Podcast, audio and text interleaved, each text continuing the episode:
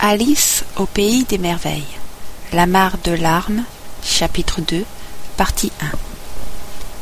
De plus en plus curieux, s'écria Alice. Elle était si surprise que sur le moment elle en oublia complètement de parler correctement. Voilà que je m'allonge comme la plus grande longue vue qui ait jamais existé. Adieu mes pieds. Car lorsqu'elle les regarda, ils lui semblèrent avoir presque disparu, tant ils étaient loin. Oh mes pauvres petits pieds. Je me demande qui vous mettra vos bas et vos souliers à présent, mes chéris. Pour moi, c'est sûr, j'en serais incapable. Je serais beaucoup trop loin pour m'occuper de vous. Il faudra vous débrouiller tout seul. Mais il faut que je sois gentille avec eux, songea Alice. Sinon peut-être refuseront-ils de marcher dans la direction où je voudrais aller. Voyons un peu, je leur donnerai une paire de souliers neufs à chaque Noël. Là-dessus, elle se mit à réfléchir comment elle s'y prendrait pour faire revenir les souliers à destination. Il faudra que je les confie à un commissionnaire, pensa-t-elle. Cela aura l'air fameusement drôle d'envoyer des cadeaux à ses propres pieds.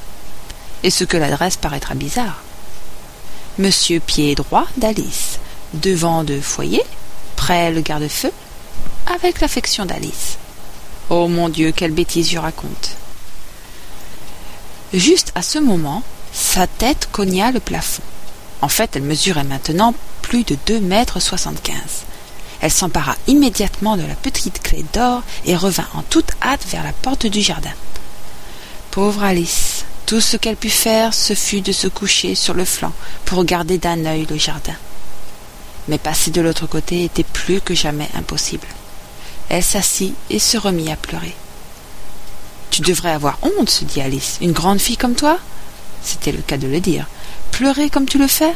Arrête-toi tout de suite, je te le dis mais elle n'en continua pas moins à verser des litres de larmes, jusqu'à ce qu'elle fût entourée d'une grande mare profonde de dix centimètres qui s'étendait jusqu'au milieu de la pièce.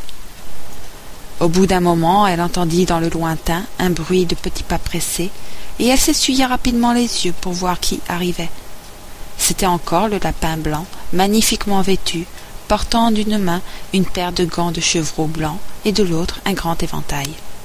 Il trottait aussi vite qu'il pouvait, et chemin faisant, il marmonnait à mi-voix. Oh, la duchesse, la duchesse, oh, ce qu'elle va être furieuse si je l'ai fait attendre. Alice se sentait si désespérée qu'elle était prête à demander secours au premier venu. Aussi, lorsque le lapin arriva près d'elle, elle commença d'une voix basse et timide. Je vous en prie, monsieur. Le lapin sursauta violemment, laissa tomber les gants de chevreau blanc et l'éventail, puis détala dans les ténèbres aussi vite qu'il le put.